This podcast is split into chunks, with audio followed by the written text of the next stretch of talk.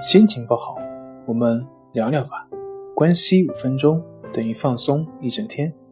大家好，我是心理咨询师杨辉，欢迎关注我们的微信公众账号“重塑心灵心理康复中心”，也可以添加微信 “su 零二一二三四五六七八九”了解焦虑的解决办法。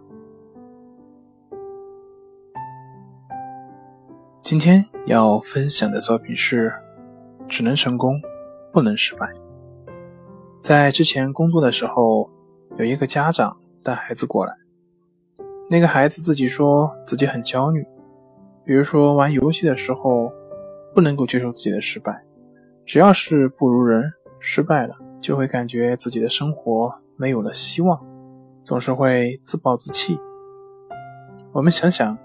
保持这种必胜想法的人，怎么可能在生活中面对学习的不如意、人际关系的不如意呢？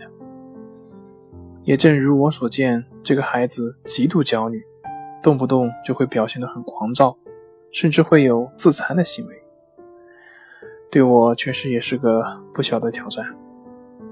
这些行为的表现是不能够接受失败。那我们为什么不能够接受失败呢？因为我们感到自卑，为什么我们会自卑呢？因为我们不认为自己是好的，所以需要借助其他来够证明自己。可是，如果一个人的自信是建立在成功和超越他人之上的基础上的话，那么我们说这个人自信是很脆弱的，因为只有在他表现很好的时候，他才能够心安理得。可是，当他进行不顺、遭受挫折的时候，他就会变得极度不安，会对自己失望。久而久之，甚至对成功都会感到极度的恐惧。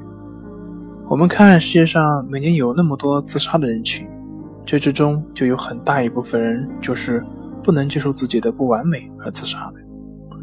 最明显的一个例子就是古代的项羽。项羽就是一个把自己的存在价值建立在成功的基础之上的人，不能接受自己的失败，所以在乌江而拒绝渡河，选择战死。当然，作为一个将军，这种视死如归的勇气是值得赞扬的。可是，作为一个三军统帅，他这样逞匹夫之勇，竟然不能够接受自己一两次的失败，这确实让人很不齿。我们反观一下刘邦，刘邦从开战以来，从来就没有打过胜仗，甚至自己的老婆、父亲都被项羽抓了，仍旧恬不知耻地说愿意分一杯羹。我们先把世俗的道德放下，但就心理健康的程度来说，这两个人的心理高下立判。难怪刘邦这样一个流氓出身的人能够夺得天下。那这么说，是不是不应该去追求胜利呢？不是的，只是胜利或者是成功变成了证明自己的手段，成功变成了逃避现实自己的一种方式。那这个成功对于这个人而言将会是一场噩梦，因为没有人能够保证自己永远成功，而且更多的关注成功而不是事情本身，只会导致精力的无端耗费。有考试焦虑的同学们，你们有没有找到自己的影子呢？好了，今天就分享到这里，咱们下回继续。